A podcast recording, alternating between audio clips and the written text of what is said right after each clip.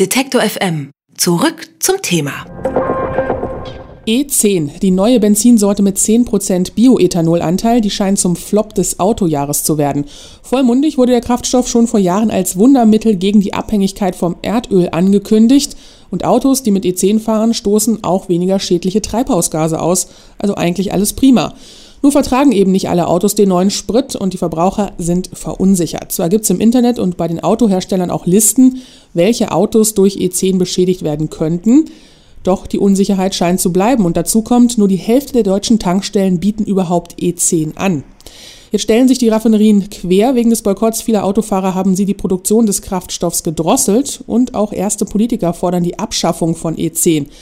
Aber was wird dann aus der EU-Richtlinie, auf deren Basis das neue Benzin überhaupt erstmal eingeführt wurde? Ich spreche darüber jetzt mit Deutschlands bekanntestem Autoexperten Ferdinand Dudenhöfer. Guten Tag, Herr Dudenhöfer. Schönen guten Tag. Überrascht Sie jetzt dieser ganze Streit, dieser ganze Aufruhr um E10 und um die Abschaffung? Es überrascht mich, denn äh, viel von dem, was jetzt passiert ist, hätte vermieden werden können, wenn äh, nicht eine sehr starke Stimmungsmache gegen E10 gemacht worden wäre. E10 ist wichtig, wir brauchen E10, wir brauchen die Kraftstoffe und deshalb ist es notwendig, dass wir in den nächsten Monaten ein Verfahren finden, dass wir Stück für Stück in diese E10-Welt gehen. Aber wer hat da jetzt versagt? Also die Verbraucher, weil sie sich schlecht informiert haben oder doch eher die Politik, weil sie E10 überhaupt nicht wirklich eingeführt hat?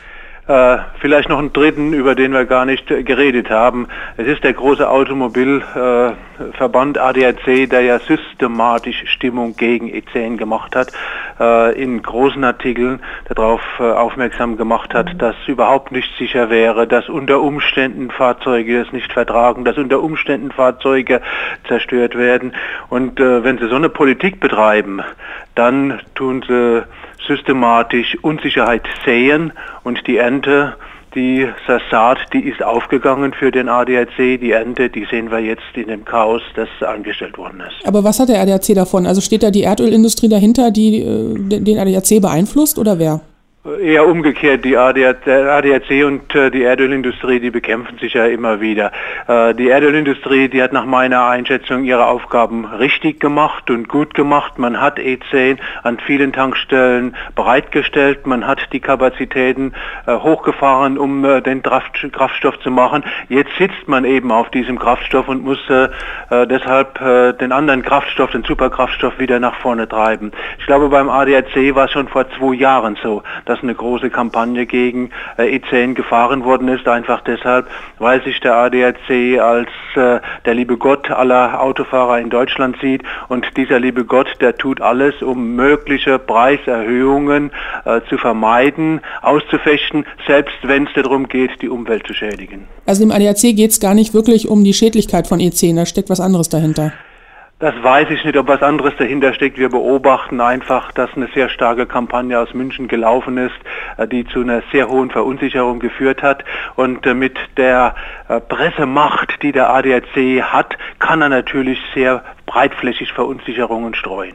Also grundsätzlich würden Sie sagen, E10 ist nur ganz minimal schädlich und in nur ganz seltenen Fällen. Grundsätzlich sage ich, E10 ist sehr wichtig und wenn wir in andere Länder gehen, wie zum Beispiel Brasilien, da gibt es E80 äh, und dort vertragen genau die Fahrzeuge, die hier auch verkauft werden, äh, dieses E80, also 80 Prozent Alkohol.